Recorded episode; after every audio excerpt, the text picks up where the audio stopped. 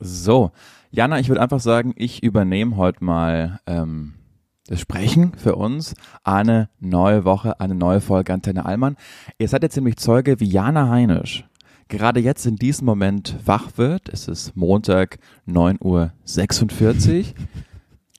Und ich habe das erste Mal seit Jahren verschlafen. Ich habe mir tatsächlich gestern noch so ein Doppel-Snooze gestellt, womit wir eigentlich auch mal die allgemeine Debatte anfangen können. Seid ihr so Snooze-Menschen oder nicht? Ich bin es absolut. Ich habe mir eigentlich von vor über einer Stunde den Wecker gestellt. Und ich erinnere mich auch noch daran, dass ich kurz wach war und den ausgestellt habe. Aber mein Problem ist, dass ich gestern ähm, beim Italiener war, ein Espresso getrunken habe, verhältnismäßig spät, dann noch sehr lange wach war, sehr lange an meinem Handy bei irgendwelchen TikToks gehangen habe und mir schon so dachte, das könnte schwierig werden mit dem frühen Einschlafen. Und ich glaube, ich war sogar dann um Viertel nach zwei auch nochmal im Bad auf Klo. Und da dachte ah, ja. ich mir, wow, ich werde sehr müde sein morgen. Und genauso ist es auch gekommen. Wann hast du das letzte Mal verschlafen, Julian? Ähm, da kann ich mich tatsächlich nicht erinnern. Du weißt, ich bin ein sehr pünktlicher Mensch.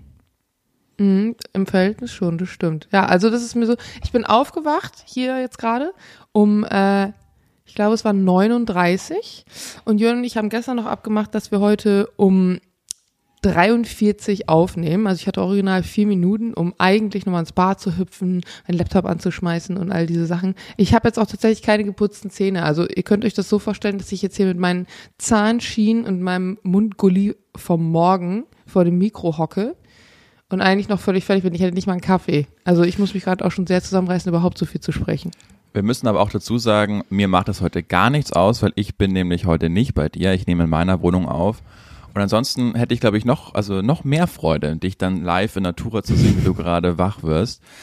Aber ähm, du kannst dich zurücklehnen heute, Jana Heinisch, weil ich habe in meiner Notizliste 1, 2, 3, 4, 5, 6, 7, 8, 9, 10, 11 Punkte. Boah, ich bin gespannt. Ich muss also nur reagieren und ansonsten einfach nur sitzen. Es wird ein, ein Brr-Moment-Festival heute hier Boah, bei uns in der ich Sendung. Bin gespannt. Soll ich den ersten Brr-Moment gleich loswerden? Ich, ich werde es so über die Folge heute verteilen, einfach, die Brr-Momente. Okay, warte, jetzt muss ich ja mal kurz dieses Brr-Moment-Intro machen, so wie du das immer machst, ne? Mhm. Warte kurz, meine Stimme ist noch nicht so da. Sagst du vorher immer noch, das war? Der, der Brüllmoment, ja. Ne? Das wird nur Sinn machen, wenn ich den Brüllmoment schon erzählt habe. Okay, ja. okay, Moment. Also, ich versuche das jetzt so gut wie möglich äh, an Julian anzugleichen. Ja, Moment. Der Brüllmoment der Woche, präsentiert von Julian Hutter. Das war sehr schön, Jana Heinisch. Also wir erinnern uns, ich habe ja ähm, sehr einen Unfall gehabt letzte Woche mit meinem Rücken. Mhm. Und deshalb mit will den ich mich Bandscheiben. Dazu ist auch heute ein schöner Post online gegangen. Übrigens für all diejenigen, die nochmal nachlesen wollen, was genau es damit jetzt auf sich hat mit den Bandscheiben. Ja, mir hat eine Physiotherapeutin geschrieben, die meinte, das war ihr Antenne Allmann Moment of all time, als du meintest, also Bandscheiben sind Wirbel. Und ich sag, hm, genau. Weißt du? ja, genau. Stimmt, die Nachricht habe ich auch gelesen bei uns. so war es nämlich nicht. Aber genau, ich habe Rückenbeschwerden und deshalb, also ich war vorher schon äh, Fan, Produktfan der Firma Birkenstock, aber seitdem ich diesen Rückenvorfall äh, hatte, noch viel mehr, denn Birkenstock waren tatsächlich die einzigen Schuhe, die ich in den letzten Wochen getragen habe, weil man sich nicht bücken muss, um sie zuzuschnüren. Deshalb habe ich die ganze letzte Woche nur Birkenstock getragen. Kannst du mir bis dahin folgen, Passt aber Jana? gut zu dir. Ja, Finde ich auch nicht schlecht. Warst du nicht letztens auch mit Birkenstock bei mir zu Hause ja. und hast noch gefragt, ob sie dir stehen? Ja, fand ja. ich ganz gut. Bei Birkenstock fand ich tatsächlich immer, die haben noch vorne im Fußbett so eine Art vorgeformte, vorgestanzte Form der Zehen und dann dieses mhm. kleinen Übergangsparts zwischen ja. Zehen und vorderem Fußballen, ja. Und das fand ich immer extrem unangenehm, weil ich möchte ja meinen Schuh selber einlatschen. Ich will ja nicht, dass mir jemand sagt, so, hier an dieser Stelle muss jetzt dein Fuß den Schuh durchlaufen. Und deswegen äh, war ich nicht so ein Fan von, von der Art, wie dieses Schuhbett gemacht ist. Habe ich noch Das so Schuhbett wird jetzt ein zentraler Punkt in meinem Brr-Moment. Okay. Weil ich dann ja irgendwann doch mit dem ähm, Hund wieder mal angefangen habe, alleine rauszugehen und nicht immer Freunde dafür akquirieren musste. Und dann ist, du warst ja letztens auch da, mir das Mikro zu bringen. Rechts neben meiner Eingangstür ist ja so ein äh, tolles Studio, so ein Musikstudio. Mhm. Und die Tür war da auf und eine Mitarbeiterin saß, warum auch immer, mit dem Laptop mit dem, zur Seite zu mir ähm, im Gang auf dem Stuhl. Und ich bin dann mit dem Hund so vorbei, habe irgendwie Hallo gesagt, sie hat auch Hallo gesagt, hat dann wieder auf ihren Laptop geschaut. Und jetzt muss man wissen, dass es bei Birkenstock manchmal so ist, ähm, dass manchmal so Furzgeräusche entstehen, wenn man vorne, wenn da so Luft zwischen Fuß und Fußbett entsteht. Schön, Julian. So, genau. Und dann habe ich so, so gefurzt mit meinem Birkenstock und hat das, glaube ich, so ein bisschen wahrgenommen. Und dann dachte ich, fuck, ich muss jetzt irgendwie klar machen, dass Ja. das nicht ich war, sondern der Birkenstock. Deshalb habe ich Und dann mit Absicht nochmal dieses Geräusch machen. Nein, genau, dann habe ich mal versucht, zweimal noch irgendwie so stampfen, dieses Geräusch nachzumachen, was aber nicht geklappt hat. Das heißt, die Frau hat nur einen Typen an sich vorbeigehen sehen, der einmal gefurzt hat und dann zweimal mit den Füßen gestampft hat. Aber ich glaube, das, das war ein schöner Morgen für sie. Ja, Wie das ist es bei war. euch? Furzt ihr voreinander, du und deine Freundin? Nein, auf gar keinen Fall. Was machst du denn dann, wenn du merkst, du musst furzen und du sitzt jetzt mit ihr gerade auf dem Sofa? Dann äh, verdrücke ich natürlich. Verdrückst du? Ja. Wie, viel, wie lange seid ihr jetzt zusammen? Drei Jahre. Das wird sich aber Drei auch mein Jahre. Leben nicht ändern. Ich, ich bin so, ich bin da ganz Okay. komisch. Ich, ich Also du meinst, wenn du 80 bist, dann wirst du immer noch versuchen, deinen Furz zu verdrücken. Ja. Kannst nicht mehr essen, weißt du, brauchst zum Essen irgendwie äh, einen Löffel oder eine, eine, eine, eine Mitarbeiterin, die dich füttert, aber Hauptsache den Furz verdrücken. Ja, kann man so machen. ich bin ja auch so ein völliger Vollidiot, was sowas angeht. Ich habe auch bei meiner ersten Freundin lange gebraucht, ähm, dass es für mich okay war, dass sie und ich von der gleichen Gabel essen. Ah, so einer bist du. Also du hast ein Problem mit Körperflüssigkeiten und generell Geräuschen und Nee, alles, was der Körper ausdünstet, so. Ja, ja, und ist ga- ganz, ganz eigenartig. Also es gibt auch die Geschichte, dass als ich irgendwie fünf oder vier war und äh, meine Eltern dann eine Badewasser eingelassen haben, eine Badewanne eingelassen haben, ähm, dass ich dann auch mit einer mit einer Badehose dann von meinen Eltern gebadet habe.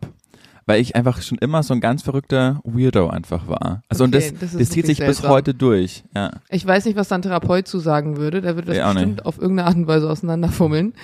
Aber ich habe auch eine Freundin, die tatsächlich ähm, mit fast niemandem auch die Getränkeflasche oder auch das Glas teilen kann. Es dauert sehr lange, bis man, bis man sie so weit hat, dass sie das macht. Macht sie nicht mal bei ihren Brüdern. das ist total witzig. Ja, ich bin da ganz anders.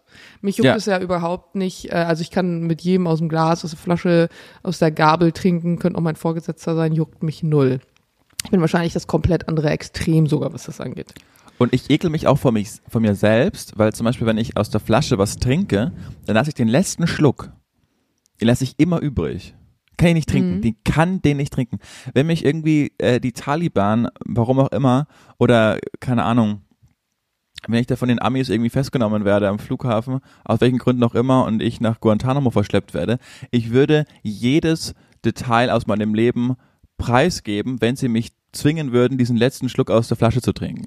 Das wäre für mich, also das, das Oh Gott, du stellst es gerade aber auch wirklich schlimm dar, so wie sich das anhört. Ich mache das auch, dass ich so Reste manchmal überlasse, aber es hat eher die lustige Bewandtnis, dass ich nicht das Gefühl mag, wenn etwas leer ist. Also dieses Gefühl, wenn du den letzten Schluck trinkst und dann machst du kurz so und dann kommt da nichts mehr. Das ist eher so das, was ich irgendwie doof finde und deswegen bleibt bei mir auch tendenziell ein Rest über. Gibt auch so Leute, die lassen ja immer einen Rest auf ihrem Teller. Oh, das mag ich nicht. Da lasse ich eher aufzuessen. Rest aufessen. Ja, Ja. Oder Leute, die so, die so ganz chaotische Teller haben. Kennst du so Leute, die wirklich, wenn die essen, hast du das Gefühl, das ist wie wenn jemand so eine Kiste Lego-Steine auf deinen Teller ausgekippt hat. Das sieht aus wie das absolute Mega-Chaos. Und da liegt hier noch so ein Stück Zwiebel und da irgendwas neben dem Teller und wirklich so ganz chaotisch. Und ich bin ja so ein, wie, wie würde man das sagen? Also so ein, so ein Tischregel-Allmann. Mir ist es ganz wichtig, dass man sich einigermaßen an den Knigge hält. Auch so, zum Beispiel, wie ich jetzt hier sitze, Leute, ich habe gerade so meinen Arm vor mir liegen, um mich so auf den Tisch abzustützen. Aber jetzt nehme ich ja gerade einen Podcast auf, deswegen ist es in Ordnung. Aber normalerweise, das geht gar nicht. Ne? Also die, die Hände gehören neben den Tisch, das Messer gehört nach rechts, die Gabel daneben. Äh, wie habe ich die Gabel zu halten? Gibt ja irgendwie diese, diese Menschen, die halten die Gabel. Kennst du das so? Die halten hier so die Gabel. Für einen Podcast jetzt sehr gut, Jana. Es ist ja, wie soll ich das jetzt erklären? Mein Gott, erklär's doch halt einfach, wenn du siehst. Die halten die Gabel auf jeden Fall, als wäre so ein. Sch- Ja, kannst du doch einfach erklären. Muss mich jetzt doch nicht hier in die Pfanne hauen. Kannst du einfach sagen, oh Leute, Jana macht jetzt gerade so und so. Aber ich habe ist auch nicht Problem, verstanden, Julian? was du gemacht hast, weil du einfach deinen kleinen Finger gezeigt hast. Was soll ich denn mit dieser Info anfangen? Mann, Leute, die einfach, wenn die zum Beispiel die Gabel halten, also ich halte die Gabel. Also Jana Gott, versucht gerade eine Gabel Mann, zu in dem halten. Podcast jetzt zu erklären, wie ich eine Gabel halte, ist jetzt auch hart unnötig. Ja, aber das muss ich jetzt bitte kurz machen. Also, ihr haltet die Gabel in der linken Hand oder in der rechten Hand, ist doch scheißegal. Und dann habt ihr praktisch euren Zeigefinger. Wir müssen immer aufnehmen, kurz nachdem du aufgestanden bist. Lass mich das jetzt kurz erzählen, mein Gott. Ja, bitte. Der Zeigefinger ist ein bisschen verlängert. Also alle fünf, nee, alle vier Finger bis auf den Zeigefinger greifen sozusagen das, die, die Länge der Gabel und der Zeigefinger geht so ein bisschen als Verlängerung. Und, und dann hast du's halt, hältst du es halt hier so fest. Und es gibt halt Leute, die Also wer das Da- jetzt nicht verstanden Gabel. hat. also euch muss echt Mann, mal ihr extra wisst, was ich meine. werden. Ja, Leute, die zu dumm sind, eine Gabel zu halten. Und dann halten die die so komisch vor sich so gerade und, und säbeln dann mit dem Messer so davor, so hin und her. Wirklich. Ist mir jetzt auch scheißegal. Auf jeden Fall, ich bin richtiger Allmann, was so Kniggeregeln angeht. Wir Also werden im Zeitalter hardcore. der Social Media, werden wir das einfach, wir werden ein Video aufnehmen, Jana, und dann machst du das einfach auch nochmal. Dann zeigst du das nochmal. Mache ich auch. Das zeige ich euch dann. Und dann zeige ich euch, wie, ich das, wie das richtig geht. Ähm, beispielsweise, meine Oma hat auch immer gesagt, dass man Kartoffeln ja nicht durchschneiden darf mit dem Messer. Meine alte Kniggeregel eben besagt, dass du Kartoffeln nur mit der Gabel eben zerdrücken darfst. Ne? Also kannst da reinstechen und dann so zur Seite runterdrücken, darfst jetzt nicht mit dem Messer die Kartoffel zersägen und all solche Dinge. Ah ja, und das ich habe mich letztens noch gefragt, ja, auch Suppe zum Beispiel. Wie du eine Suppe löffelst, kommt darauf an, was es für eine Suppe ist. Also in der Regel löffelst du eine Suppe von innen nach außen weg zum Rand, also fängst du in der Mitte und dann schaufelst du sie von dir weg. Die meisten machen es ja genau andersrum. Die schaufeln eher so von der Mitte zu sich hin mit Mhm. dem Löffel. Und es geht eigentlich andersrum. Egal, anyways. Wir können ja mal so einen Knigge-Exkurs äh, für unseren Insta-Post machen. Was ich mich auf jeden Fall gefragt habe, ist, heutzutage findest du kaum noch Leute, also wenige, die sich wirklich gut an Knigge halten können, die auch wirklich gute Tischmanieren haben. Ich meine, nicht jeder muss jetzt seine Suppe von innen nach außen löffeln, fair enough, aber so die Gabel mal ein bisschen richtig halten oder gewisse Benimmregeln sind fast schon ausgestorben. Und jedes Mal regt's mich tierisch auf. Also auch Menschen, die ich sehr gerne mag, wenn die dann keine guten Tischmanieren haben, frage ich mich halt immer, Digga, was ist da mit deiner Sozialisierung irgendwie falsch gelaufen? Warum funktioniert das nicht? Und dann habe ich mich letztens gefragt, wenn ich jetzt ein Kind hätte, würde ich dem all diese Kniggeregeln wirklich anerziehen und würde ich Natürlich. ihm all diese Dinge beibringen? Jules auch, natürlich wirst du das. Dann habe ich gesagt, ja, aber guck mal, ich habe ja eigentlich jetzt so in unserer Gesellschaft, in der wir leben, nur Nachteile durch diese Regeln, weil sich keine Sau mehr daran hält und ich mich eigentlich nur jedes Mal am Aufregen bin. Hätte ich die, all diese Dinge nicht gelernt und wäre meiner Familie das scheißegal gewesen, wie ich mich am Tisch benehme, würde ich mich vielleicht heutzutage nicht mehr aufregen. Und wie wird es erst sein, wenn ich mal Kinder habe, irgendwann in vielleicht ein paar Jahren? Dann wird sich Jana- wahrscheinlich dann niemand mehr nach Ich finde das toll, dass du das machst. Denn dann ist ja auch der, aus den gleichen, also ich versuche auch immer, ich habe das auch beigebracht bekommen, immer Tischmanieren und wenn man fertig ist, Gabel und Messer auf halb äh, vier und eigentlich darf Nee, ja auch nicht auf halb, auf 20 nach, die 20 Nachstellung, Julian. ja und eigentlich darf ja auch ähm, Das war sogar Messer- meine Wer wird Millionär-Frage. Müsstest du eigentlich wissen. Messer und Gabel dürfen wir eigentlich den Teller auch nicht mehr verlassen, wenn man sie zum ersten Mal angefasst hat.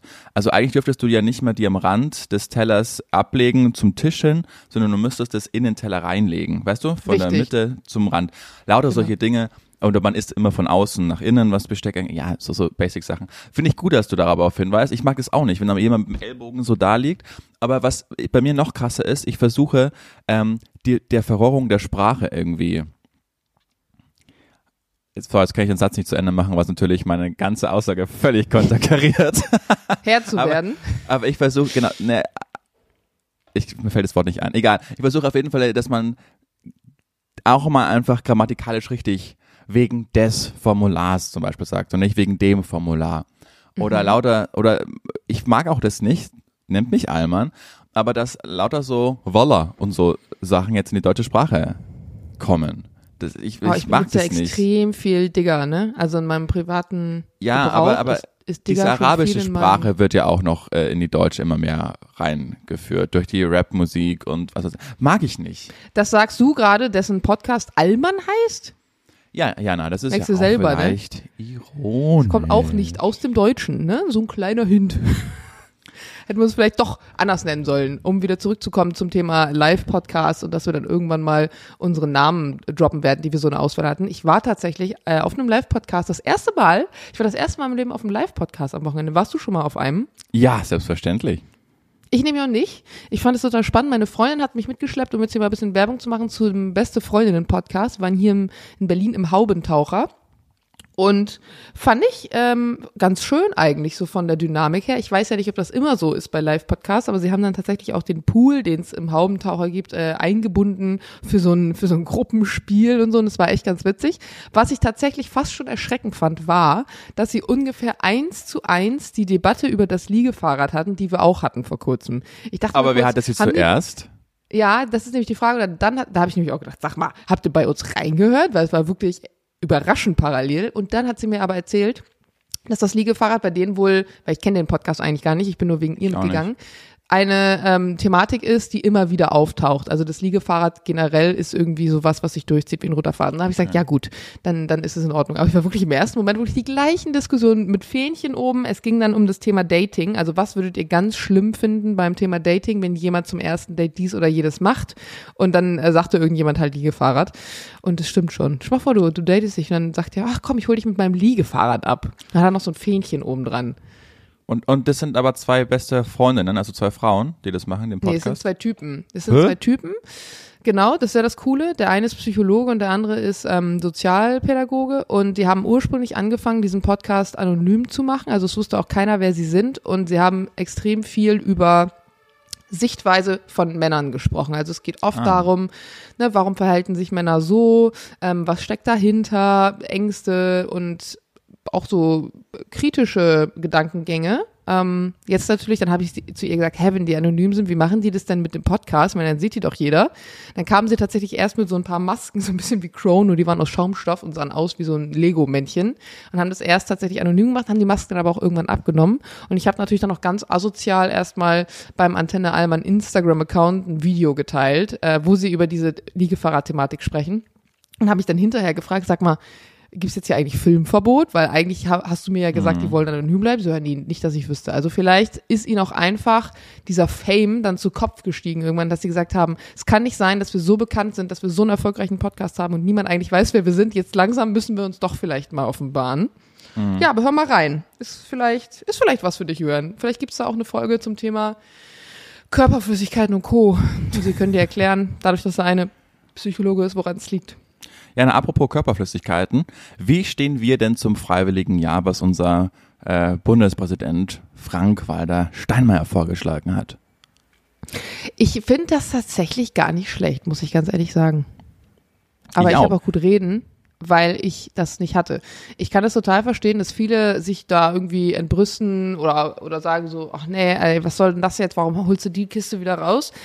Aber wenn ich mir auch jetzt vielleicht gerade nach Corona, ich meine, es sagt ja auch keiner, dass das die nächsten 30 Jahre so sein muss, aber jeder oder viele gehen ja auch nach der Schule, zumindest die, die Abitur machen und dann eh studieren wollen oder so danach, gehen ja dann irgendwie nochmal ins Ausland, machen freiwillig soziales Jahr, machen ja eh solche Dinge, dass sie ein Jahr lang irgendwie was anderes machen oder zwei, bevor es wirklich dann zur Uni geht oder in die Ausbildung oder so und dann den Dienst wirklich mal, wie er das so schön sagt, auch in die Gesellschaft zu stellen und zu sagen, man geht irgendwie ähm, noch in ein Pflegeheim oder so. Ich finde es gar nicht so verkehrt. Und auch in dem Alter, mir hat damals zum Beispiel die Fliegerei, die ja auch äh, kurz nach dem Abi, also ein paar Jahre danach stattgefunden hat, extrem weitergeholfen, was so meine persönliche Entwicklung angeht und einfach das permanente Auseinandersetzen mit Menschen und auch mit Menschen, die in irgendeiner Weise problematisch sind oder mich vor Herausforderungen stellen, das macht ja schon was mit einem in der kompletten Persönlichkeitsentwicklung. Und ich muss sagen, ich wäre pro dafür. Auch wenn ich jetzt ein Kind hätte und ich überlege, die sollte jetzt ein Jahr dann irgendwie noch mitarbeiten, finde ich gut. Ja, ich auch. Ich habe ja im Gegensatz zu dir, habe ich ja sowas gemacht, einen Bundesfreiwilligendienst nach der zwölften Klasse. Und das war mit das schönste und prägendste Jahr, was ich hatte, ähm, vor allen Dingen so im Erwachsenwerden, weil man auf einmal wirklich Verantwortung hat. Also ich habe ähm, einen Sportbundesfreiwilligendienst gemacht, hieß das damals. Das heißt, ich war in der Grundschule am Vormittag, ähm, habe da teilweise Selbststunden vertreten und vor allen Dingen aber Sportunterricht gemacht. Und am Nachmittag war ich äh, Fußballtrainer bei einer Fußballmannschaft, bei einer D-Jugend und Tennistrainer. Und, und das, das, lief aber alles über ein Bufti, also all diese mhm. Dinge gemeinsam? Genau, das war ein Verband, boah, weiß gar nicht mal, wie der Verband hieß, was, BSDV oder so Bayerischer Sport, irgendwie verbannt. Voll cool, aber dass es so, so viele Möglichkeiten gab, weil ich dachte immer, es gibt dann ein Ding und dann machst du die eine Sache und dann, dann fertig. Dann hattest du ja auch extrem viel Abwechslung. Das war richtig toll und auch die ganzen Seminare, die man dann hatte, ähm, du musst ja dich dann immer so weiterbilden und fortbilden, ähm, die waren total lehrreich. Man hatte eine super tolle Zeit, weil das auch dann nur Jungs waren, die ähm, gleiche Interessen hatten, also auch Sportler waren, gleiches Alter und aber auch ein bisschen reflektiert haben. Ähm, das, war immer so super toll. Aber auch vor allen Dingen die, die Hauptarbeit. Also ein Jahr habe ich das gemacht. Ich habe das sogar in meiner ähm, Gemeinde als erster quasi diesen Platz installiert, weil im Landkreis gibt es immer nur so und so viel Kontingente, was solche Plätze angeht und den haben wir da eingeführt und auch nach mir haben den auch Leute dann ähm, besetzt quasi nach ihrem Abi. Ähm, und es ist eine richtige, war eine richtige Erfolgsgeschichte und es hat mir unglaublich viel Spaß gemacht und es war unglaublich lehrreich, weil du zum ersten Mal nicht nur für dich selbst verantwortlich bist, mhm, sondern ein, einfach auch für, für kleine Kinder, für junge Menschen, ähm, richtig Verantwortungspflichtgefühl auf einmal aufgebaut hast. Und ähm, ich glaube, das war bei mir war das nur so eine Light-Version, aber ich habe jetzt auch viele Diskussionen angehört und viele, die dann wirklich auch in der Pflege waren oder in Altenheim waren die das nochmal einen ganz anderen Dienst in der Gesellschaft hatten als mhm. ich. Ich meine, bei mir war das richtig Comfort Zone. Also ich habe das ja. gemacht, was ich liebte und konnte und habe dafür, also gefühlt hatte ich in meinem Leben nie so viel Geld wie damals, als ich irgendwie 600 Euro bekommen habe für, für im Monat für diese Arbeit, weil du noch zu Hause gewohnt hast und ähm, du hattest kein, du konntest so ein ganzes Jahr, konntest du dich auch nach dem, ich meine, mit 18 machst du dann dein Abitur irgendwie und dann musst du sofort entscheiden, was du machst, so. Ähm, und dafür das weiß ja auch kein Mensch. Und ich, und ich sehe gerade genau. so viele Parallelen eigentlich zu der Zeit, wo ich, ähm, also ich habe ja keinen äh, kein Bufti gemacht, aber ich habe auch gearbeitet nach meinem Abi ähm, eine Zeit lang. Und ich habe fast genau das gleiche gemacht wie du. Also ich war über die Johanniter in der Schule eingestellt, habe mhm. äh, Kindernachmittagsbetreuung gemacht, habe noch auf einem Therapiereithof gemacht, gearbeitet, also so wie du mit Tennis oder Fußball, war es mit mir dann mit Reiten und war ja auch noch kurz nach dem Abi in einem, in einem Kloster beziehungsweise in einer Kommunität und habe da noch ähm, gemacht. Und es ist ja genau wie du sagst gerade, man tut eigentlich das, was man sowieso schon gerne mag. Dann machst ja. du es halt noch irgendwie mit Kindern. Und dann kriegst du auch noch Geld dafür. Also ich habe mich auch so so reich gefühlt in der Zeit, als Oder? Da, ich weiß nicht, was, was hat man da verdient damals? Ich glaube, da gab es ja auch noch keinen Mindestlohn und so. Ich glaube, ich habe dann bei den Johannitern tatsächlich irgendwie 11,50 Euro gekriegt. Ich dachte mir, was? 11,50 Euro einfach nur, damit ich jetzt Kinder hier betreue und mit denen ja. mit den Pferden und dies und das. Also es war wirklich crazy. Aber, aber Geld sollte dann natürlich nie ein Antrieb sein. Das ist so netter Nebeneffekt, dass man dann irgendwie auch noch sein erstes eigenes Geld verdient, so war es zumindest, zumindest bei mir. Ähm, das war einfach, das war to ein tolles Jahr und man vergisst ja auch manchmal, dass wenn man so von so einem sozialen, frei, sozialen Jahr spricht, das ist ja nicht nur irgendwie Altenheim oder sonst was, sondern es gibt ja auch mehr Felder.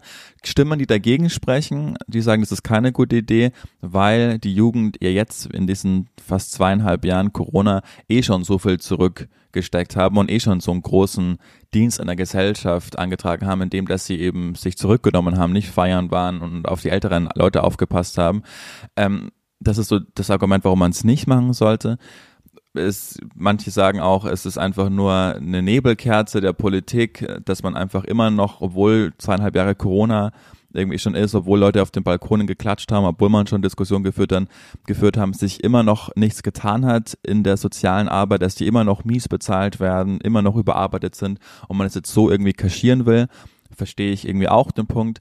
Aber ich finde, und es ist ja auch dieses Mal nicht nur so, dass es Jungen machen sollten, sondern halt auch Jungen und Mädchen. Also dass wirklich alle äh, dann in dieses Klar, soziale Jahr gehen. Voll. Finde ich auch voll Absolut. fair, weil ich meine, warum das früher das ich habe letztens wieder Lanz und Brecht gehört und da haben die auch über das Thema gesprochen und äh, das geht ja dahin zurück aus diesem Weltbild, dass Männer quasi ähm, in den in den Bund sollten oder in dieses, was waren das, 19 Monate zu Anfang, dann wird es irgendwie immer weniger, also Wehrdienst und diejenigen, die es halt nicht machen wollten, sind dann in soziale Berufe rein. Genau. Und die Frauen sind halt, mussten da nicht hin, weil die in den Augen des Staats geht ja noch ganz, ganz früher zurück, ähm, eben quasi Kinder auf die Welt gebracht haben, die dann wieder das Land verteidigt haben. Also so war die Rollenaufverteilung.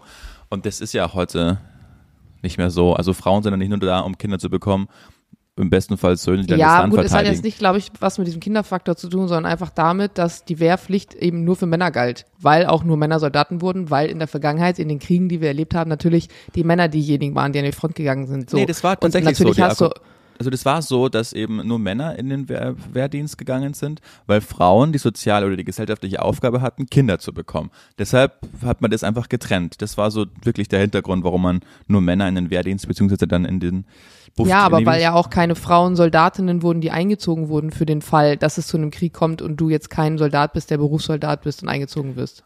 Aus dem Grund, den ich gerade genannt Genau. habe. Ja. Ja. Ähm, ich habe eine Freundin tatsächlich, die kommt aus Tel Aviv und da ist es ja genau anders. Da muss ja jeder einen Wehrdienst machen. Egal ob Mann, egal ob Frau. Und äh, da gibt's nichts mit sozialem Dingsbums. Also jeder muss da anderthalb Jahre zum Militär.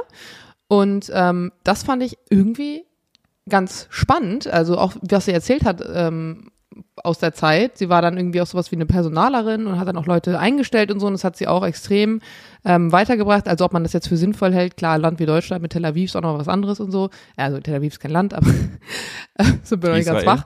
Auf jeden Fall ähm, hat sie eben gesagt, sie war dann anderthalb Jahre, ähm, hat es anderthalb Jahre gemacht und sie fand's gut. Also ähm, sie sagt, Mhm. sie, für sie persönlich ähm, war das auf jeden Fall auch eine Entwicklung, die da stattgefunden hat, die sie gut fand. Und ich verstehe auch die Argumente, die ähm, jetzt sagen, so, ne, mit Corona, dann darfst du natürlich in den nächsten 20 Jahren irgendwie niemanden irgendwie verpflichten, da was zu machen in dem Bereich. Aber das Argument, was viele angebracht haben, dass man ja dann die Freiheit des Einzelnen einschränken würde, indem man sie praktisch dazu zwingt, sowas zu machen, das fand ich bescheuert, weil dann kannst du eigentlich, na egal, ob wir jetzt dann eine Schulpflicht haben oder all die anderen Dinge, dann kannst du eigentlich, wir haben auch eine Impfpflicht beispielsweise ja schon immer in Schulen gehabt, was Masern und so angeht, seit Jahren. Ähm, dann kannst du all diese Argumente ja auch irgendwie aushebeln und sagen, gut, ne, dann, dann müssen wir am Ende des Tages irgendwie, was das angeht, gar nichts mehr machen. Ähm, aber ich verstehe auch, wenn das Leute sagen, wenn du es halt wieder freiwillig machst, dann wird es halt vielleicht wieder keiner machen. Also ist schon, ich frage mich halt auch manchmal in solchen Situationen, meine Schwester, das habe ich ja mal erzählt, macht ja so Debattierwettbewerbe und da gibt's ja ganz bestimmte Regeln, wie du Diskussionen führst und wie du praktisch, wenn der andere ein Gegenargument bringt, auf dieses Gegenargument eingehst und dein eigenes Argument anbringst und so oder ähnlich findet das ja in politischen Kontexten auch statt. Ne? Jemand ist in einem Fall. Plenarsaal und hält im besten Fall, genau, ähm, nennt ein Argument, warum das nicht funktioniert, warum ihre Partei jetzt dagegen ist, dann kommt jemand anders und sagt, ja, aber wir haben dieses Pro-Argument und bei so einem Ding frage ich mich halt auch, okay, es sind alle Meinungen in irgendeiner Art und Weise berechtigt, alles was angebracht wird, dann muss man sich ja trotzdem am Ende irgendwie für irgendeine Lösung entscheiden und man kann die irgendwie auch alle zu, zufriedenstellen. Also ich stelle mir das schon äh, gar nicht so leicht vor. Äh, was Also glaubst du, wird's passieren oder nicht? Ich glaube nämlich nicht. Also das Argument, was du gerade angebracht hast, mit, dass man quasi die Freiheit beraubt, indem man Leute verpflichtet, das zu machen, das ist ja vor allem das Argument der Juristen, warum das aktuell nicht geht. Weil es ein Para ich habe nicht genau recherchiert, aber es gibt äh, eben diesen Paragraphen, dass man äh, Leute nicht das stammt, glaube ich, noch aus der NS-Zeit, dass man das eben auf keinen Fall mehr wollte, dass man Leute zur Arbeit zwingt. Ähm, deshalb hat man Paragraphen formuliert, wo man das eben verboten hat. Aber dafür gibt es Politiker, um Paragraphen auch wieder zu ändern. Ähm, weißt du, das ist ja, dafür gibt es Politiker in, im Bundestag, um einen Gesetzesentwurf zu formulieren, der dann von den Juristen abgenickt wird. Ähm, der Vorschlag kam ja von Steinmeier, der darf ja quasi auch keine Gesetze erlassen, sondern er darf ja nur zur Diskussion anregen und Vorschläge machen. Der ist ja kein aktiver Politiker mehr, wenn man so will. Er ist ja auch parteilos. Klar war er vorher bei der SPD, aber er ist jetzt überparteilich. Ähm, und erstmal finde ich super gut, dass die Diskussion jetzt wieder geführt wird. Und ich kenne auch tatsächlich niemanden, der ähm, damals eben den Wehrdienst verweigert hat, um, wie, wie hieß es damals? Wenn man dann Freiwilligendienst. Nee, nicht Freiwilligendienst, sondern Oh Gott. Ja, was meinst du denn jetzt? Naja, wenn man nicht den Dienst an der Waffe gemacht hat, sondern wenn man dann in, in soziale Einrichtungen gegangen ist. Na, Bufti, du warst Bund, Nein. war der Bundes? Damals, als es noch Pflicht war. Oh Gott, ist es unangenehm. Ah, ihr wisst, wenn ihr jetzt gerade hört, denkt ihr, wie kannst du so doof sein und das nicht wissen, Julian Hutter? Ich weiß nicht, welches Wort er sucht. Lassen Sie hier einen kurzen Piep. Stell dir vor, das wird mir gerade live im Radio passieren. Wie unangenehm wäre das? Ich könnte es nicht Würde retten. dir ja nicht passieren, du schreibst ja alles vor. Das stimmt das nicht. Das ist Quatsch. Ja, nur wenn wir, nur wenn wir, das stimmt überhaupt nicht. Wenn wir Sendungen machen, schreibe ich nur den Opener. Der muss sitzen, aber Ja, aber wenn wir Diskussion Sendung machen, wir reden wir auch nicht über so Sachen wie Bundesfreiwilligendienst. Ich wollte das vorschlagen diese Woche, wenn ich nicht jetzt im Urlaub wäre. Naja, ihr wisst auf alle Fälle, ich, ich reiche das Wort Soll ich es jetzt mal kurz googeln, weil Ja. ich sehe das schon, das piekst dich. Ich, also du meinst das Wort, was früher Bundesfreiwilligendienst war oder was? Also früher, wenn du den Wehrdienst und Zivildienst, so, den Zivi. Zivildienst. Ja, das ist es. Meinst du das? Ja, Zivildienst. Meinst du den Zivi? Ja, dass man Zivi Ja. war. Gut, haben wir das geklärt. Oh Gott. Genau. Ähm, jetzt, war ich völlig, jetzt habe ich aber völlig. Genau. Jeder, der das gemacht hat, der hat immer gesagt, das war ein wahnsinnig, wahnsinnig wichtiges Jahr in der eigenen Entwicklung, um erwachsen zu werden. Deshalb kenne ich eigentlich kein Argument, was ernsthaft dagegen spräche, das zu machen. Es hat niemanden geschadet. Und alle, die es gemacht haben, haben gesagt, es war das beste Jahr oder viele. Und ähm, bitte wieder. Also ich und auch ich ja auch. Also ich sage auch, das war ein tolles Jahr, das sollte jeder machen für die Persönlichkeitsentwicklung, fürs Pflichtbewusstsein und ja, auch wenn dann vielleicht Probleme kaschiert werden, was Pflegeberufe angeht, aber es hilft ja nichts, die dann einfach zu ignorieren und zu sagen, das machen wir nicht, weil das nur ein Kaschieren wäre. Es würde ja geholfen werden, weißt du? Ja, ich, ähm, ja. Also dieses Argument, dass du niemanden kennst, der irgendwie sagt, ähm, boah, das war irgendwie unnötig, ähm, kann ich auch nicht so ganz gelten lassen, weil die Leute, die das erlebt haben, haben ja keine Alternative. Also du hast ja kein, Ja, sie kein könnten alternatives sagen, Jahr sie gehabt. könnten aber einfach sagen, es war scheiße. Sie können ja auch einfach sagen, es war ein Mist, hätte ich niemals machen sollen. Naja, wenn doof. du aus der Schule kommst und du arbeitest dann ein Jahr lang in einem Beruf, dann wird jeder hinterher irgendwie sagen, ja, es hat mich schon auf eine gewisse Art und Weise weitergebracht und du unterhältst dich ja auch mit Leuten jetzt aus der Vogelperspektive zehn Warum Jahre wird das später. jeder sagen? Wenn es einfach doof war. Wenn du einen Job gemacht hast, den du einfach scheiße gefunden hast, zwölf Monate, dann kannst du doch einfach sagen, boah, ich wünschte, ich hätte es nicht gemacht. Aber diese Leute wird es auch geben, die sagen, ich fand den Job scheiße. Genau. Aber dann ist kann es halt der. Job scheiße. Aber keiner wird ja sagen, ähm, also nach deinem Argument, ich rezipiere ja gerade nur, was du gerade gesagt hast, keiner wird dann ja sagen, boah, ich fand's richtig scheiße, dass ich ein Jahr lang auf einmal Verantwortung für mein Leben hatte, Geld verdient habe und nicht mehr zur Schule musste. Das ist ja das, was du gerade gesagt hast, ne? dass die Leute ähm, sich selber weiterentwickelt haben, irgendwie Verantwortung übernommen haben. Und das werden ja auch, das wird ja niemand hinterher, der es erlebt hat, der weiß ja nicht, wie es wäre, wenn es nicht so gewesen wäre. Du hast ja keinen Vergleich. Ja, darum geht's aber nicht. Aber man könnte trotzdem sagen, das Jahr hätte ich mir sparen können. Und den öffentlichen Diskurs, den ich gerade wahrnehme, alle, die den Zivildienst damals gemacht haben, die sagen, ey, das war ein unglaublich tolles Jahr und auch wenn ich der alten Dame den Hintern abputzen musste, klar, es ist die ersten zwei, drei Male eklig, aber es war unfassbar wichtig für meine persönliche Entwicklung, demütig zu sein und den Dienst auch in der Gesellschaft getan zu haben. Also ich, weißt du, du könntest ja auch einfach sagen, boah, Alter, zwölf Monate, ich wäre viel lieber, viel lieber einfach saufen mit den Jungs gewesen am Goldstrand. Aber den öffentlichen Diskurs, den ich gerade wahrnehme und auch meine eigene persönliche Erfahrung und Freunde äh, in meinem Umkreis, die auch Bundesfreiwilligendienst gemacht haben, wir alle sind uns ein und einig und ich, vielleicht ist auch mein Horizont sehr beschränkt, ich weiß nicht. Aber alle, die ich kenne, alle Wahrnehmungen, die ich äh, oder alle Meinungen, die ich wahrgenommen habe, waren wirklich einhellig. Also dass das wirklich ein Jetzt an dieser Stelle kurzer Aufruf, ich will mal die Horrorstories hören. Schreibt uns mal eine Nachricht auf den Instagram Antenne Allmann Kanal, wenn ihr zufälligerweise ein soziales Jahr oder einen Bundesfreiwilligendienst oder sonst was gemacht habt, wo ihr sagt hin- hinterher, boah Leute, das Genau, war das echt eine soziale Jahr des Ich hatte tatsächlich eine Freundin, die hat in einer Einrichtung für ähm, Behinderte gearbeitet und sie hat gesagt, das war wirklich extrem schwer. Und sie würde, wenn sie sich das jetzt aussuchen könnte, es tatsächlich nicht nochmal machen. Aber ich glaube, das kommt halt auch darauf an, was du vorhin schon angesprochen hast. Spiele ich da jetzt mit den Jungs Fußball auf dem Platz und krieg 600 Euro dafür? Oder setze ich mich ja wirklich auch mit Menschen auseinander, die ein großes Leid erfahren, denen, ne, die von der Gesellschaft Stimmt. ausgegrenzt werden? Das ist ja auch nochmal eine ganz andere Hausnummer, muss ich dazu sagen.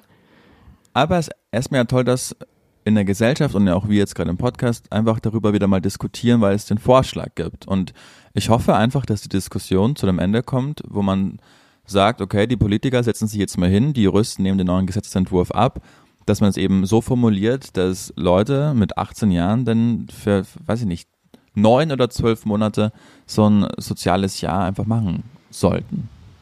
Also Ja. ich, ich wäre ich dafür. glaube nicht, ich dass es plädiere dafür. Mhm. Ähm, aber schön wär's. Oder vielleicht die Option auf eine, auf eine freiwilligen Basis. Und dass man Ja, dann vielleicht sagt, schon. besonders die Pflegeberufe werden dann irgendwie ein bisschen gefördert oder irgendwie so. Mhm. Naja. Jetzt mal nochmal den zweiten Einspieler. Jetzt mal einen zweiten Brrr-Moment der Woche. Okay. Der Brrr-Moment der Woche. Präsentiert von Julian Hutter. Es ist, es ist Boozer, Boozer, Gate, Gate, Gate, Gate, Boozer, Boozer, Gate, Gate, Gate, Gate. Du kennst meinen Hund? Ein vierjähriger Hund? Goldie. Ihr Name ist, eigentlich heißt sie Buzz Boozer, aber mittlerweile nennen sie alle Boo, Boo Boo, Boo Boo Princess, Drama Boo, Baby Boo, Boo Boo Bear. Und das ist ja wirklich ein total lieber Hund. Also ich glaube, alle Hundebesitzer sagen das von ihrem Hund, aber du kannst, kennst sie jetzt auch so, die bellt nicht, die ist einfach nur happy, wenn man da ist. Die wird jetzt, die wird niemals beißen, die springt niemals andere Menschen an. Die, also so Golden Retrievers sind ja auch einfach Familienhunde, die sind ja nicht aggressiv, ne? Ja. Mhm. Ist ja auch nach wie vor nicht, aber wir haben da bei mir äh, in, der, in der Hut ist so ein, ähm, so ein Platz, der heißt Steinplatz. Kennst du den? Nee. Okay. Ähm, der ist, ich würde sagen, so groß wie äh, ein Klein Fußball-Kleinfeld. Ähm, umgeben von so Steintreppen.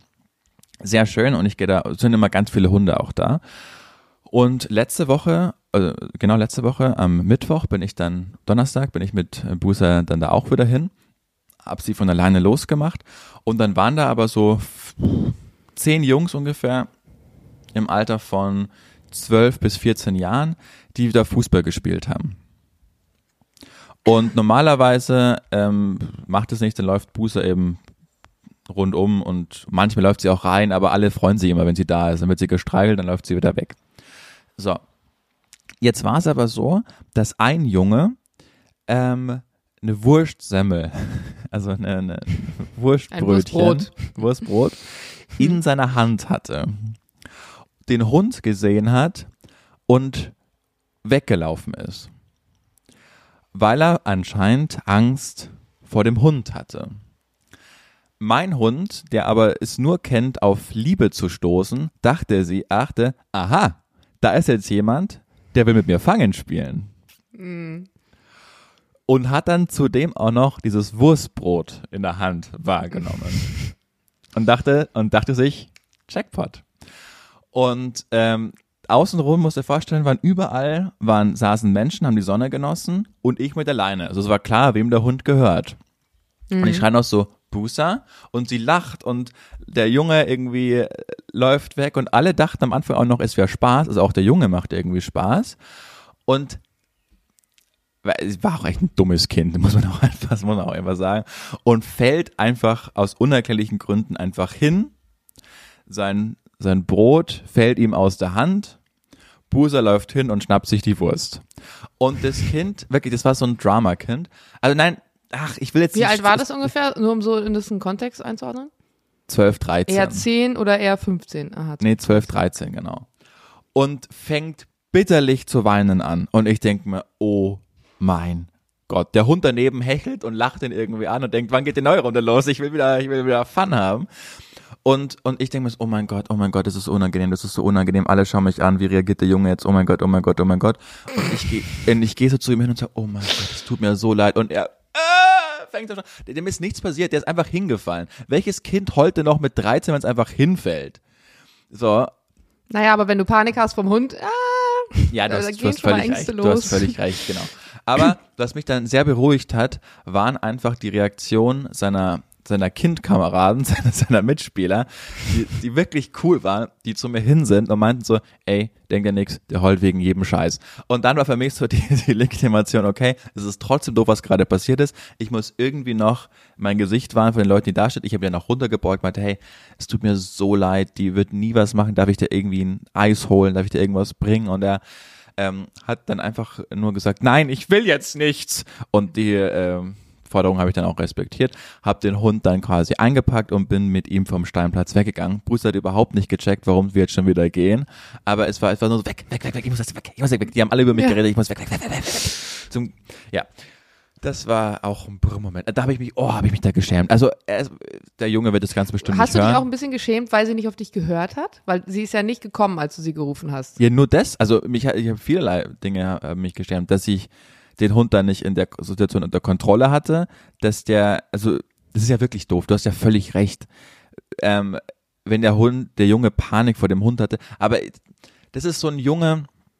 Früher, als ich irgendwie äh, Touren in der Allianz Arena gemacht habe, dann gab es immer, wenn so Schulklassen da waren, gab es immer dem ein, das eine Kind, als wir im siebten Stock oben waren, das dann gesagt hat, ich trau mich nicht Fahrstuhl fahren. Und dann musste wegen diesem, wegen dieses einen Kindes mussten wir dann einfach sieben Stockwerke runtergehen. So, so ein Kind war das halt einfach, die von den Eltern eingepflanzt bekommt, alles ist schrecklich, du musst auf dich aufpassen und oh Gott, oh Gott, oh Gott, oh Gott, oh Gott, oh Gott, oh Gott, oh Gott, oh Gott.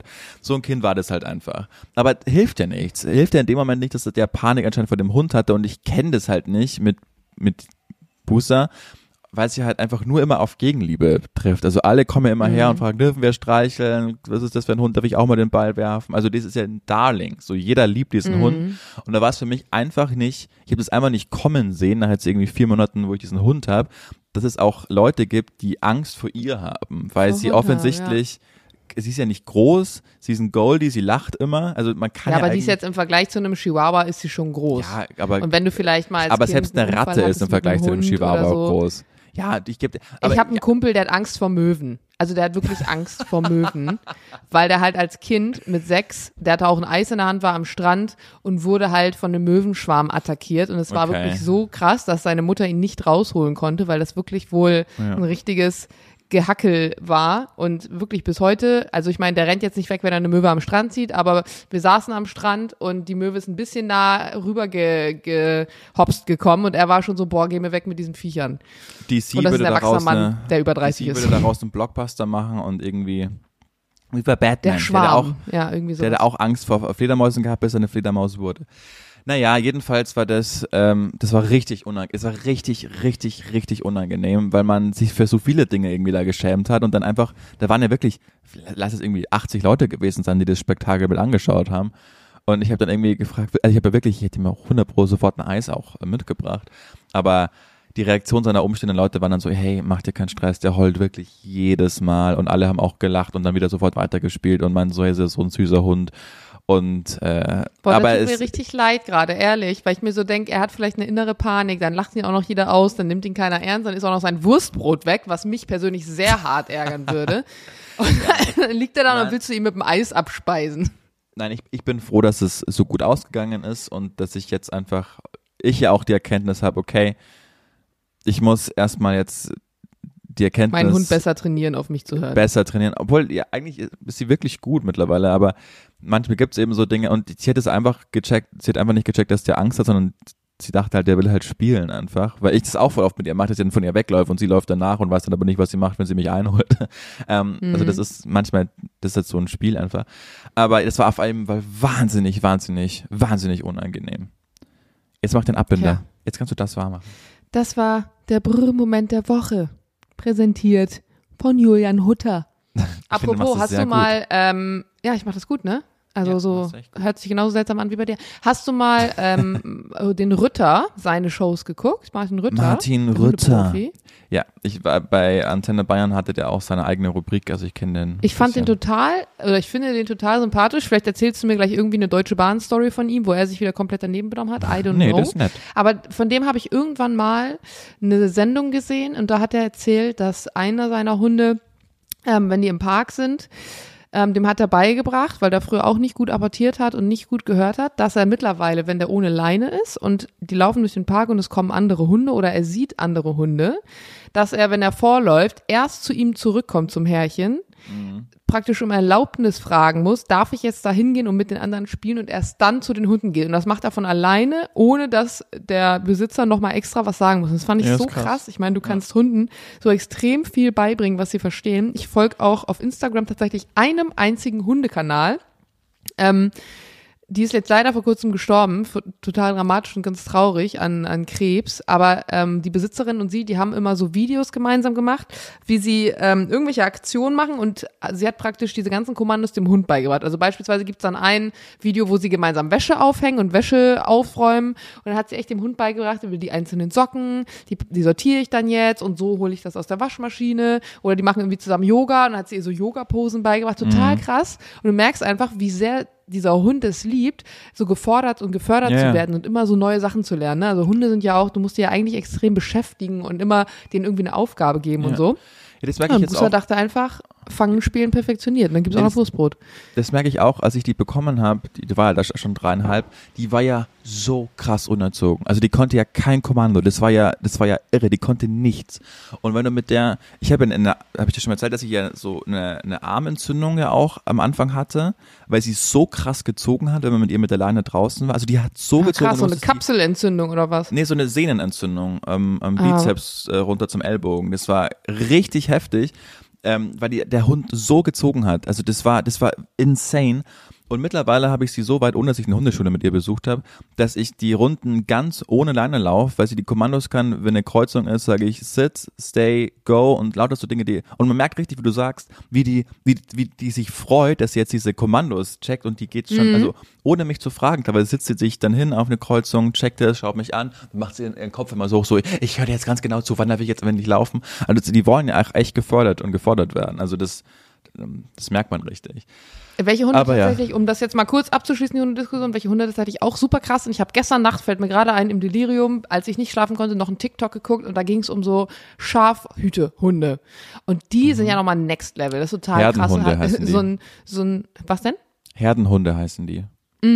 ähm, war, glaube ich, ein, ein ein Skotte, ein Schotte ähm, mit seinem Hund. Und die haben ja auch so einen geilen Akzent. Ne? Die sprechen ja so ganz, ganz äh, weirdes, für unser Ohr, weirdes Englisch, so äh, fast schon mit Deutsch gemischt, so hört sich das an. Und da hat er eben auch erklärt, wenn ich der kein, kein Kommando gebe, dann sitzt sie da und wartet und guckt mich an und denkt sich, was denn zum Geier sagt jetzt Herrchen was, was ich jetzt machen soll, worum ich laufen soll. Und das war bei dem, also wie er das auch gefilmt hat, total krass. Die saß da einfach mit dem Kopf so umgedreht, hat so zur, zur Kamera beziehungsweise zu ihrem Herrchen geguckt und einfach nur gewartet, dass er ihr irgendwas sagt. Und diese Hunde leben halt echt so ein bisschen davon, ne? Aber so generell auch Hunde, die das so in sich haben. Ja, oder Blindenhunde. Wie krass sind die denn? Auch krass, ja. Ja. Äh, Jana, ich habe noch ganz viel äh, Stichpunkte auf meinem Zettel.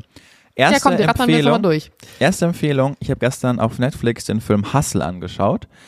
Ganz, ganz Hass? groß, Hustle, also Ach, Hustle. ja. Ganz große Empfehlung. Produziert ist der Film von Adam Sandler und LeBron James. Es geht um einen ähm, Scout, äh, den spielt Adam Sandler, der Talente auf der ganzen Welt sucht, trifft dann irgendwie auf einem Hinterhof einen Spanier, der in so Arbeiterschuhen spielt, ist noch junger, junger Vater auch, und den schafft das dann irgendwie, ja, dieser krasse amerikanische Traum, ne, vom Underdog irgendwie zum NBA-Star, aber ganz, ganz toll produziert. Es sind so unglaublich viele. Also man hat echt gemerkt, dass LeBron James mal kurz in sein Kontaktbuch Ich geschaut glaube, hat. ich kenne den Film. Der ist ganz neu rausgekommen gerade. Ach so, okay, dann kenne ich ihn nicht. Ja. Also Dirk Nowitzki spielt mit, äh, du hast ganz, ganz viele NBA-Stars, Steph Curry, äh, äh, schnitt die Sneaker nochmal, ganz, ganz viele ähm, NBA-Stars, die auch mit dabei sind. Es ist unglaublich, unglaublich gut produziert und gespielt, vor allen Dingen die Basketballszenen. Das ist ja immer so wahnwitzig. Deutsche Produktion, wenn da Fußball vorkommt, das ist ja so schlecht. Oder auch ähm, äh, internationale Produktion, wenn Tennisszenen sind, du siehst einfach, wie der Ball animiert ist oder wie die einfach überhaupt nicht im echten Leben spielen können oder so. Aber das ist, die Basketballszenen sind so unfassbar gut gedreht. Ich weiß nicht, wie viele Anläufe die, die da gebraucht haben. Ähm, die Dramaturgie ist gut. Nicht nur für Basketballfans. Ich bin überhaupt kein Basketballfan. Ich glaube, ich kenne nur zwei oder drei NBA-Teams und fünf Namen, die irgendwie jeder kennt. Aber ähm, das war eine ganz, ganz große Empfehlung von mir. Dann mal ganz kurz, was mich richtig nervt. Leute, die POV falsch, also Point of View, my, your point, my point of view when. Die machen immer die falsche Perspektive. Also zum Beispiel zeigen die sich, wie sie irgendwie gerade gegen eine Laterne laufen und dann schreiben sie my POV when I hit the Laterne. Ich weiß nicht, mehr, was Laterne auf Englisch heißt. Nee, das ist nicht der POV, das ist dann der POV von mir, aber nicht von dir. Du, dein POV ist, wenn du gegen eine Laterne läufst. Checkt den Unterschied. Das war ein wichtiger Beitrag. Danke. Soll ich noch ein bisschen weitermachen? Mach noch ein bisschen weiter. So, Festivals sind gerade. Wie unkreativ sind diese Menschen, die da auf dieser Bühne stehen? Es gibt immer zwei Ansagen. Ähm, Leute, seid ihr gut drauf? Ja, offensichtlich. Sonst wird sich die Nina jetzt neben mir hier nicht irgendwie Perlen ins Gesicht kleben, das ungefähr drei Stunden hält und uh, Boah, machen. danke, dass du das mal sagst. Was ist das mit diesen Glitzersteinen? Ich Ja. finde es so schön bei anderen. Ich denke mir jedes Mal, boah, das sieht so toll aus. Ich frage mich aber, Was, also das muss Mach's ja voll nicht. der Akt sein, den Kram vorher ins Gesicht zu pappen und dann, wenn du dann da irgendwie halb besoffen auf dem Festival rumturnst, dann fällt da was ab, dann willst du dich abends waschen, dann hast du das Steinchen, dann brauchst du einen Kleber, dann schwitzt du, dann kannst du dich ja nicht kratzen, wenn es mal juckt. Also Ja. Trend, den ich nie, nie nachvollziehen konnte. Ich finde, Genauso sieht auch nicht geil wie, aus. Ähm, Leute, die sich so Zöpfe oder Braids flechten und dann in diesen, in diesen Zwischengang am Haar, der dann da entsteht, zwischen diesen Zöpfen so Glitzer reinmachen. Boah, ich denke mir jedes Mal, Alter, wie willst Ja. du dieses ganze Glitzer aus deiner Haar wieder raus? Und vor allen Dingen, warum? Also ich, ich habe auch aber irgendwie eine, eine Haltung von Respekt gegenüber ähm, Menschen, die jetzt so machen, weil ich mir denke, Alter, ihr habt euer Outfit auf jeden Fall perfektioniert. Es gibt auch einen Grund, warum ich zum Beispiel noch nie auf dem Coachella oder diesen ganzen äh, Geschichten war, weil ich gar keinen Bock habe, mich so super krass in Schale zu schmeißen, einfach nur für ein Foto. Und hinterher weißt du, es ist sowieso das ganz normal ranzige Festival, wo alle ihren Müll auf den Boden schmeißen, wo sonst überall auch. Also Exakt, Jana. Du campst da, du duschst dich irgendwie drei Tage nicht, weil du auch irgendwie nicht willst. so, so, so macht mich das Thema aggressiv. Du, du hast in dem ganzen Jahr nie so wenig Körperhygiene, das ist übrigens auch ein Grund, warum ich nie auf Festivals gehe, nie so viel Körper, wenig Körperhygiene wie in diesen drei Tagen und dann triefst du vor Dreck und Schweiß und machst dir dann noch Perlen ins Gesicht. Also das passt doch nicht. ja, aber du musst Jumbo äh, Schreiner diese geht doch auch nicht irgendwie zum Drei-Sterne-Restaurant. Und, diese und ganzen Influencer, die auf solche Events gehen, die haben ja nicht, die zelten ja nicht und campen ja nicht, sondern die haben alle Hotels und Duschen und den ganzen Bums. Ah, also äh, Ausnahmen bestätigen die Regel, aber das sind dann ja alles so VIP-Tickets und die sind dann ja alle mit irgendwelchen Kooperationspartnern vor Ort und die stellen dann irgendeine eine fette Lodge und dann ist das Thema gegessen. Also die haben wahrscheinlich eine super Körperhygiene.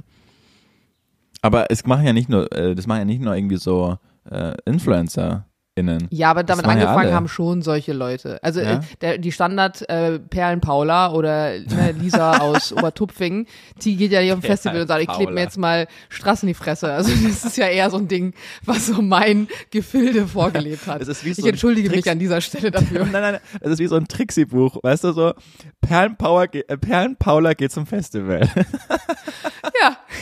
Ey, und du bist Perlenpaula eigentlich bist hat heute viel vor.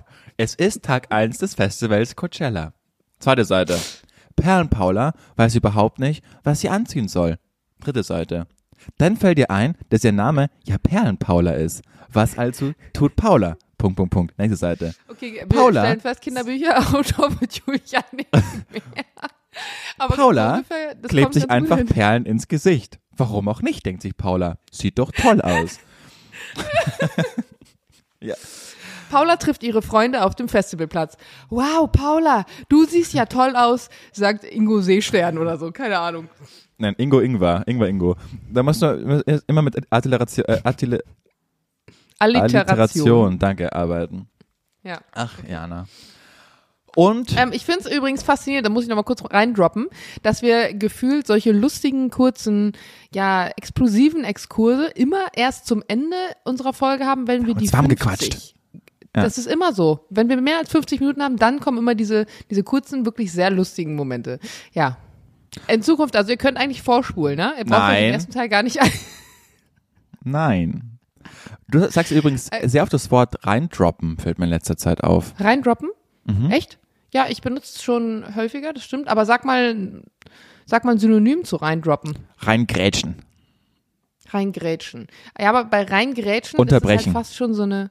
Nee, und das ist was ganz anderes. Unterbrechen hat immer einen unhöflichen Beigeschmack. Du kannst ja nicht nett unterbrechen. Das sind dann eher so, Entschuldigung, ich möchte gar nicht gro- groß unterbrechen, aber so, du denkst dir so, ja, was aber, ne, du störst mich gerade. Also unterbrechen hat immer so einen, so einen negativen Touch. Und reingrätschen, da denke ich immer an Sport. Ich denke immer bei Grätschen, also an diese typische Grätsche auch. Und an so Fitnessmausis, die dann so breitbeinig irgendwelche, ich, ich sage jetzt Sit-Ups, sind gar keine Sit-Ups, ich habe gar keine Ahnung, wie Squats. sich diese ganzen Sportsachen nennen. Squats, genau. Stimmt, Sit-Ups ist das, wo man liegt und so hoch Ja. dingst. Das ist auch so, muss ich mal kurz erzählen, wenn, wenn Jules so Trainingspläne schreibt für seine Beat 81 Gruppen und so ein Zeug ähm, da, und dann nach Hause kommt irgendwie, dann frage ich ihn, na, wie war's? Und ich frage ihn eigentlich, ohne Ahnung von der Materie zu haben. Ich möchte einfach nur, dass er das Gefühl hat, mich interessiert, was er macht. Und dann erzählt er mir auch eine Stunde lang, was er gemacht hat, aber ich verstehe kein Wort, weil er dann sagt, ja, und dann haben wir mit Bizep Curls und Downhill Crunches, Munges, haben wir dies und das gemacht mit fünf Kilo. Ah, sowieso. Und ich denke mir so, ich kann mir gerade gar nicht vorstellen, also vor meinem inneren Auge rein visuell, was die da gemacht haben. Ich stelle mir dann einfach so 20 Leute auf dem Platz vor, die so rumhampeln, aber ich weiß halt gar nicht, was, was das alles bedeutet. Und ich frage mich auch, warum muss man das alles in Englisch machen? Das hat Was ich dich ja letztens auch mit Instagram auf gefragt. Deutsch? Wer hat sich das gefragt? Ich habe dich das ja auch gefragt, warum auf Instagram alle Englisch sprechen, obwohl sie, keine Ahnung, die einfachsten Sätze vermutlich googeln müssen. Ähm, das äh, Ja, ist einfach um keinen auszuschließen. Das kann ich noch verstehen. Aber in einem Deutschen, ja gut, bei ihm macht es auch nochmal Sinn, weil in dem Kurs sind auch äh, englischsprachige Menschen, okay. Aber wenn er jetzt mit mir spricht, dann könnte er ja Deutsch sprechen. Und dann, aber ich glaube, es liegt daran, dass viele dieser Sportarten ähm, nicht aus Deutschland kommen. Also zum Beispiel CrossFit, was er ja auch macht, ist ja nicht, hat ja nicht den Ursprung hier. Und Mhm. dann werden für diese ganzen Dinge vielleicht einfach nur englische Worte benutzt und alle haben es adaptiert oder so. Aber Squat klingt auch einfach irgendwie geiler als Kniebeuge. Kniebeuge. Ja, hast Also- recht, stimmt. Ich stell mir das so vor, so im, in einem Raum wie im asiatischen Raum oder im arabischsprachigen Raum und dann sagen die dann so Squats, so statt, oder Kniebeuge auf, auf asiatisch. Hört sich mir auch spannend an. Ja, okay, auf asiatisch, oh Gott. Mach weiter. Ich will, ähm, heute ist so eine Folge übrigens, dass, wo ich auf die Uhr schaue und denke, oh fuck, schon 56 Minuten. Echt, bei mir war es genau andersrum heute. Dass ich mir dachte, boah, erst 38 Minuten, ich habe Hunger und will einen Kaffee. Aber ich, hast du gemerkt, dass ich dich heute auch ein bisschen gerettet habe, Jana? Ja, machst du. Hast du, ist super. Ja, es gut werden auch mal wieder andere, werden auch wieder mal andere Folgen kommen. Ich will ähm, die Folge, vielleicht kommt danach noch was, aber ähm, mein Highlight der Woche, will ich gerne Mhm. sagen. Ähm, ich gespannt. du weißt ja, ich bin eine kleine Kulturmaus. Mhm. Also ich gehe ja ganz oft ins Theater. Also wie eine Perlenpowder halt einfach. Das Pendant Ja. dazu. eine Kulturmaus bin ich.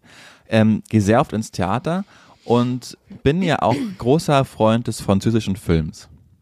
Mag ich. Mag französische, französische Filme. Finde, haben immer viel bessere Dialoge als deutsche Filme, aber weniger Pathos als Hollywood. Perfekt. Film aus Frankreich mag ich. Und deshalb mag ich auch den Film Monsieur, Monsieur Claude und seine Töchter. Finde ich auch ganz toll. Spielt Mhm. mit so äh, politischer Unkorrektheit, aber auf einer ganz coolen Ebene. Also wirklich, es sind zwei tolle Filme, gibt eins und zwei. Das habe ich letztens ein Theaterplakat gesehen, Monsieur Claude 2 äh, oder Monsieur Claude und seine Töchter Teil 2 ähm, mit Roberto Blanco in der Hauptrolle im Schlosspark. Dann dachte ich mir, ach schön. Ich dachte irgendwie, das ist so, äh, wird einfach ein netter Abend, kann man sich, kann man sich irgendwie geben. Roberto Blanco, zugegebenermaßen, fällt nicht immer dafür auf, dass er exzellent schauspielert. Ich weiß eigentlich gar nicht, warum der berühmt ist. Er hat irgendwie so, äh, der hat einen Song irgendwie, der irgendwie gut war, oder? Äh, ein, bisschen. Spa ein bisschen Spaß muss sein, glaube ich. Ist ja egal. Aber dachte ich, ja, ist ausverkauft. Ich habe mir jetzt keine Kritiken durchgelesen, aber dachte, man, hier ist ein lauer Sommerabend, gehe ich mit, mit meiner Freundin hin. Ähm, wird gut sein. Habe ihr die Karten geschenkt. War dann auch für zwei Wochen die Karten schon organisiert. Da war schon fast alles ausverkauft. Nur noch irgendwie Kategorie drei oder zwei äh, bekommen. Die waren aber auch nicht günstig. Dachte ich, ja komm, gehst du hin, ist ausverkauft, wird bestimmt gut sein. So. Dann geht der Vorhang auf. Nur alte Leute in diesem Theater, die sich auch, also ist ja egal. Wir waren mit Abstand die Jüngsten. Da, da frage ich mich dann, fühlst du dich dann manchmal fehl am Platz? Ja, total. Und Mhm. wir ziehen uns dann ja auch schön an. Und da hat sie, da hat niemand auf die Garderobe Wert gelegt, was immer ein sch schlechtes Zeichen ist. Also wenn du ins Berliner Ensemble gehst, sind ja alle im Mhm. Voll, Anzug. ja. Ne? Mhm. Wenn du da irgendwie, letztens haben wir, es war ganz toll, äh, Tipp, wenn jemand die Chance hat, ähm, die Drei-Groschen-Oper ähm, im Berliner Ensemble, wo ja auch die Uraufführung war von Brecht, ganz toll. Ähm, so, waren wir drin? Der Vorhang geht auf. Wir sehen das Bühnenbild. Der erste Dialog, wie im Schülertheater. Sophie und ich schauen uns an. Und wirklich, da waren noch keine zehn Sekunden gespielt. Also, Pause gehen, Pause gehen. Und dann sind wir nach der Pause gegangen. Und das, da habe ich, Oh. da habe ich die so sehr, da, weißt du, da, da, das ist so Partners in Crime mäßig. Man schaut sich an, denkt exakt das Gleiche und geht dann einfach. Das fand ich, ach, das habe ich, das war, deshalb war es auch kein verlorener Abend, weil es irgendwie, das hat an so, so, so, so Und zusammengeschweißt. das ist auch eine schöne Geschichte, jetzt, wenn Ja. du sie so erzählst. Genau. Wenn du irgendwann euren Kindern erzählst, Mama und ich verstehen uns blind. Ne, wenn wir eine Kack-Vorstellung sehen, dann wissen wir, das ziehen wir nicht bis zum Ende Und das durch. war auch, also wirklich, das kann ich niemandem empfehlen. Das war so eine Scheißinszenierung. War wie Laientheater, nur halt wirklich, das war gar nicht so günstig, dafür, dass es irgendwo am Rande, nicht am Rande in Steglitz war, aber trotzdem. Ähm, ja, genau, und wie, genau was du sagst. Nur weil wir diesen Moment hatten, war es auch kein verlorener Abend. So. Das war trotzdem Und hast du eine Kritik geschrieben? Ganz Allmann-Style? Nee, natürlich nicht. Das mache ich auch nie. Mache ich nur, wenn es mir richtig, richtig gut gefällt. Hm. Aber ich schreibe nie eine, eine vernichtende Rezi. Bringt nichts. Nee, vernichten muss es ja auch nicht sein, aber wenn jetzt was wirklich so sehr enttäuschend ist, finde ich, kann man das schon mal machen. Man kann es genauso aber auch machen, wenn was sehr gut ist, weil wir Deutschen neigen ja dann doch dazu, immer nur zu schreiben, wenn es schlecht war. Du warst in einem Restaurant zehnmal, das eine Mal hast du 20 Minuten länger auf dein Essen gewartet, dann schreibst du eine vernichtende Bewertung, obwohl du die Male davor, wenn es super war, nichts geschrieben hast. Und das bildet dann einfach so eine komplett falsche Wahrheit ab. Mhm. Ich überlege gerade, ob ich so eine Story erzähle. Ach komm, ich erzähle sie. Eine Berliner ähm, Influencer-Kollegin ähm, war in einem, in einem griechischen Restaurant und ähm, ist da, so wie es scheint, rausgeflogen. Und ähm, Wieso? ich habe mir, ich hab mir dann, ja, na, warte doch. Sie hatte dieses Restaurant praktisch ähm, in der Story verlinkt, aber nicht den Kanal des Restaurants, sondern den, den Standort. Und hatte dann darunter geschrieben, übrigens, ich wollte euch noch was erzählen zu dem Abend und hat dann halt eben erzählt, dass sie da irgendwie rausgeflogen sind und so weiter. Und ähm, dann wollte ich eigentlich mir angucken, welches Restaurant das war. Ähm, hab dann das Restaurant praktisch bei, bei Google Maps gegoogelt, weil ich auch gucken wollte, ob das hier eventuell in der Nähe ist, irgendwie, ob man da mal hingehen kann. Und dann hatte das einfach in den letzten Stunden super viele Ein-Sterne-Bewertungen bekommen. Also es wirkte so, als wäre sie mit Freunden da gewesen und jeder dieser Freunde hat dann erstmal da einen, einen Stern gelassen und auch alle haben ungefähr das gleiche geschrieben, dass das Personal unter aller Sau war. Und ähm, wenn du dir dann mal so die Bewertungen davor angeschaut hast, in Wochen davor, ist besonders der sehr freundliche Service eigentlich genannt worden. Und sowas zum Beispiel finde ich einfach immer extremst unangenehm und unfair. Ich meine, Ich auch. es sei, also wenn du jetzt was wie Diskriminierung, Rassismus erfährst, irgendwie sowas, okay, dann kann man auch mal, da finde ich, eine Bewertung schreiben und das einfach mal alle wissen lassen. Aber ähm, ja, wenn du offensichtlich mit einer Gruppe des Restaurants verwiesen wirst, weil du vielleicht nicht so die schöne Tischetikette hast, die ich hier mir vorstellen würde, ähm, und dann da so, so irgendwie, weiß ich nicht, so acht Negativbewertungen schreibst, das finde ich immer so, oh, denke ich mir so, was machen die denn auf einem Elternabend oder später mal, wenn sie, wenn sie Eltern sind, ähm, in irgendeinem so einer Situation, wenn irgendwie Kritik geerntet, äh, ge gegeben wird, ich kann schon nicht mehr sprechen, und du irgendwie sich auf jeden Fall damit auseinandersetzen musst, dass du jetzt gerade nicht deinen Willen kriegst. Ähm, ja, fand ich irgendwie, hatte so, ein, hat so einen ganz komischen Vibe bei mir ausgelöst. Also deswegen habe ich mir gedacht, Jörn, wir müssen eigentlich da demnächst mal hin. Ist nämlich ein Grieche. Ach so, Mann, ich dachte zum Theater. äh, ja.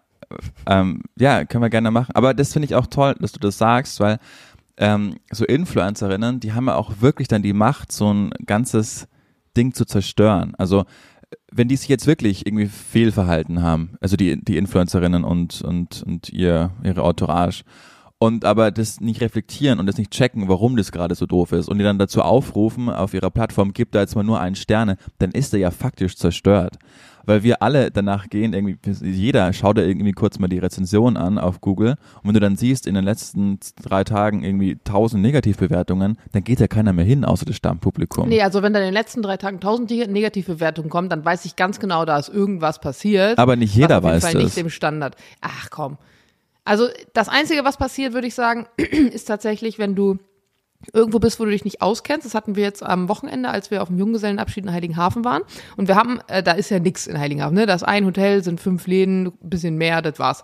Und wir haben einen Eisladen gesucht und äh, in unserer Umgebung gab es drei Eisläden und alle davon hatten nur eine 3-Komma-Bewertung, also keine 4 vorne.